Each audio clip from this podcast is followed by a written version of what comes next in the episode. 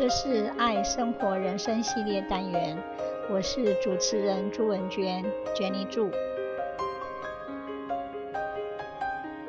半生缘，道尽人世沧桑，世事无常，是张爱玲的长篇小说中最经典的作品。半生缘的故事围绕着民国时代的上海和南京，描写顾曼桢和沈世钧之间的爱情。两人在顾曼桢办公室和沈世钧好友许淑慧结缘。世钧家在南京，颇富有，家人想为他找门当户对的石翠芝。曼桢居于上海，家累颇重，全仗姐姐曼璐当舞女养活一家子。曼璐早年因为职业和张玉锦解除婚约，曼桢和世钧因工作而出世，恋情炙热，订婚。世钧带曼桢与淑惠面见家人。淑惠与翠芝情愫暗生，但淑惠因门第之故不敢造次。年华老去的顾曼璐嫁给祝鸿才，张玉锦移情顾曼桢，虽遭曼桢回绝，但曼璐与世钧皆因此而产生误会。祝鸿才对曼桢垂涎已久。曼璐为保全婚姻及报复曼桢，串通祝鸿才强暴曼楨，并监禁她至怀孕生子。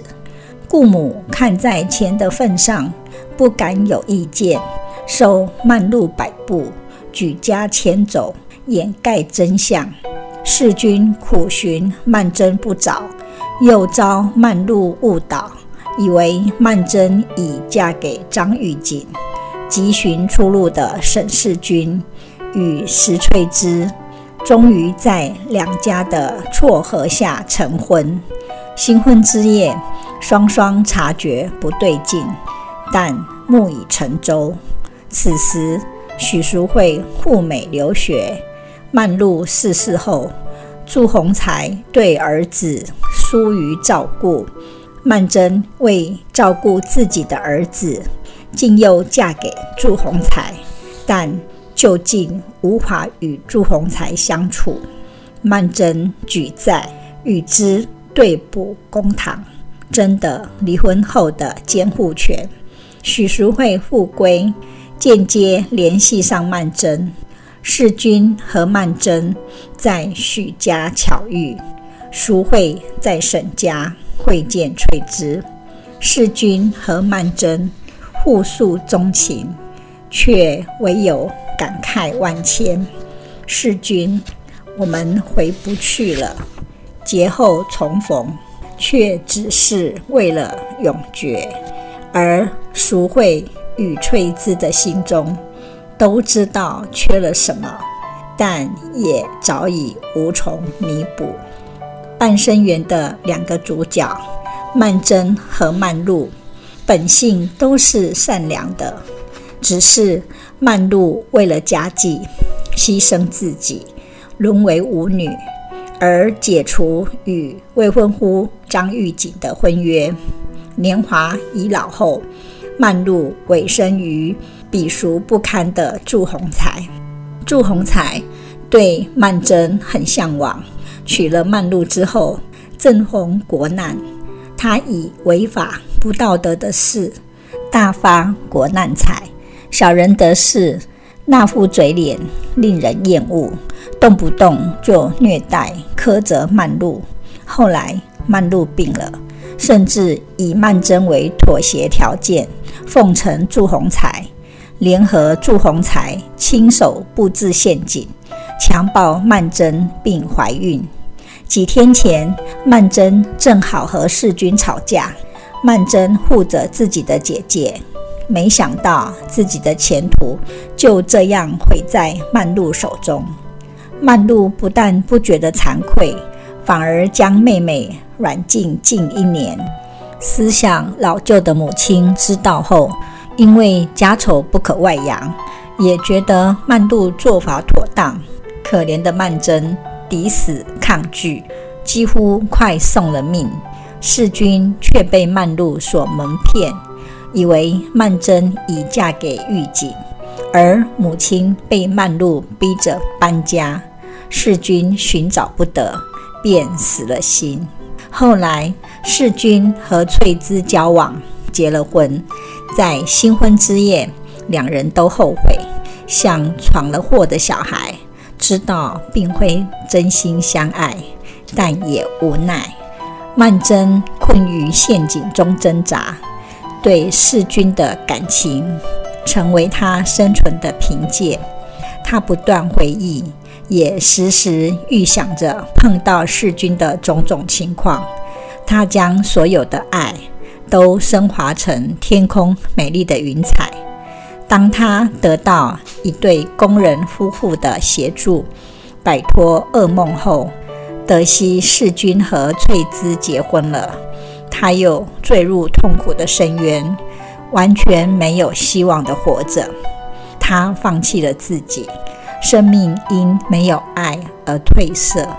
为了孩子，她决定嫁给祝鸿才。婚后，她以为自己的心早死了，却发现人充满着恨，恨只能使生命更坏，坏到不可收拾的地步。活着对他来说只是沉重的负担。他离开住家，借钱打官司。将孩子要回监护权，孩子是他唯一的依恋。最后，曼桢和世君相遇了，十四年前的感觉依然存在，但一切却无可挽救。曼桢说：“世君，我们回不去了。今天从这里走出去，却是永别了，清清楚楚。”就跟死了的一样，重逢再度分手，就算永别。翠芝和淑惠坦白地互诉衷曲，淑惠的话显示自己胸中留有翠芝的影子，不仅过去如此，以后更是。奈何总是缺憾。曼桢是用心过生活的人。姐姐算计他，母亲错爱他，世君辜负他，红才折磨他，爱情的抽离使他憔悴，但这都是造化弄人，不是感情背叛，他也放下了。曼桢的姐姐曼璐为家中长女，父亲早逝后，为了撑起家计。割舍初恋情人张玉景，下海当舞女。之后，为了后半生打算，而嫁给商人祝鸿才。祝鸿才的生意越做越大，但气焰也越来越大。除了在外面花天酒地，还表明对曼桢十分好感。玉景成为老家医院的院长。有一次到上海出差，探访顾家，曼桢热情招待。曼桢妈妈认为玉景的条件比世君好，且世君迟迟没提婚事，因此有意撮合曼桢与玉景。其实世君早对曼桢求婚，只是曼桢碍于家中经济。想要多赚几年钱养大两个弟弟，所以才考虑再三，一拖再拖。世君为了母亲，放弃自己的理想，回南京继承父业。曼桢和世君回老家，却被世君的父亲怀疑他和舞女曼璐的关系。世君坚持否认，这让曼楨气愤。他家看不起姐姐，并将世君送他定情的戒指退还给他。世君放下戒指，生气地走了。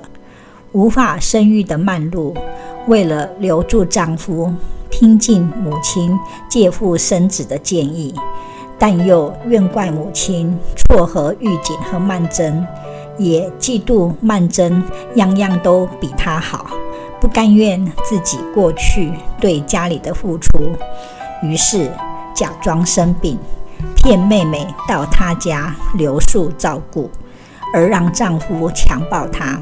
曼楨被曼璐囚禁在家，她企图自杀，恳求曼璐放了她，但是曼璐不肯。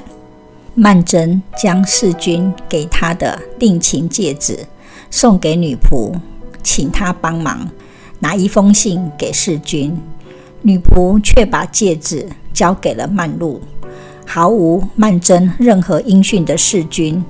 到曼楨家找不到她，听邻居说他们举家搬回老家。世钧到曼璐家找曼楨，曼璐却谎说曼楨要将戒指还给他。世钧更加确定他是回老家和狱警结婚了。曼楨在医院生了男孩，在好友的帮助下逃离了医院。把孩子留给姐姐。曼璐去世后，曼楨回去照顾生病的孩子。家道中落的祝鸿才央求他别恨曼璐，都是他不对。十四年过去了，世钧与曼桢因为赎回自美回国，两人不期而遇，又到第一次相识的小饭馆用餐。曼桢说。世钧，我们回不去了。他们两人相逢了，有机会把误会解开，却敌不过命运的安排。然而，性格是可以决定命运的。被动含蓄的世钧，个性朴实温厚，但是有点软弱，不太爽快。坚强往前的曼桢，是懂事的女孩。为了家计，暂缓世钧的婚事。她被世钧的家人看不起，泪水往自己肚里吞。爱情的失意，亲姐姐的陷害，母亲的无能为力，种种命运的安排，强力打击着她。但她却没有被打倒。她知道泪水无用。只能坚强地靠自己站起来，即使伤痕累累，还是要往前走。为了和祝鸿才离婚的监护权官司，他借了好多钱，几经周折，终于要到了儿子。曼桢的这一生走得坎坷，但无论日子再穷困，感情再无奈。他总是展现出坚韧独立的一面。世故精明的曼璐，在舞场上打混过，见过世面，是一个非常实际的人。曼璐复杂深沉，母亲劝她找个人借腹生子，她联想到曼桢，要找别人不如找自己的妹妹，而且还是祝鸿才中意的。曼璐真是恨曼桢，恨她入骨。因她年纪轻，有前途，不像她的一生已经完了，剩下的只有他从前和狱警的一些回忆。但曼桢却也把这一点回忆糟蹋掉了。曼璐的一生汲汲营营，到死却什么都没得到。世钧的母亲是传统旧一辈的女性，她们是父母之命、媒妁之言的婚姻，所以门当户对才是双赢幸福。曼桢被牺牲了，性格不合的世钧和翠芝被牵强地配在一起，明明相爱的淑慧和翠芝难成眷属，真正的有情人。被吃人的传统礼教硬生生地拆散。传统的女性没有受教育，生活格局小，眼界狭隘、自私势利，期待找一个长期饭票，依赖后半辈子，且自己得不到幸福，也不准别人幸福。总而言之，半生缘里的人物，没有一对是圆满结局的。曼璐为了家庭，放弃相爱的玉锦，让玉锦痛苦欲绝。事过境迁后，玉锦移情到曼桢身上，而曼桢却和世钧相爱。世钧的父母中意和他们门当户对的翠芝，但是翠芝却和淑慧互有好感。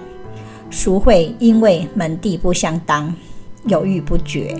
在世钧娶了翠芝之后，赴美留学，娶了一个和翠芝相当、家世也不错的女人。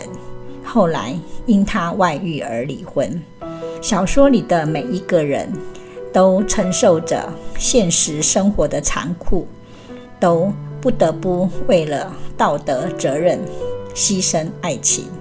小说里的每一个失意的人，当初都好像只差一步就可以得到自己理想所爱，但都只那仅仅的一步，却离目标有着遥不可及的距离。爱的表达不是命运，而是行动。爱情是有条件的，家世背景、成长环境、性格特质、教育程度、宗教信仰、经济能力、健康状况以及价值观等等。但是，只要两情相悦、情投意合，都要极力去争取的。两个人的爱情观都不同，我们要以开放的态度面对爱情的阴晴圆缺。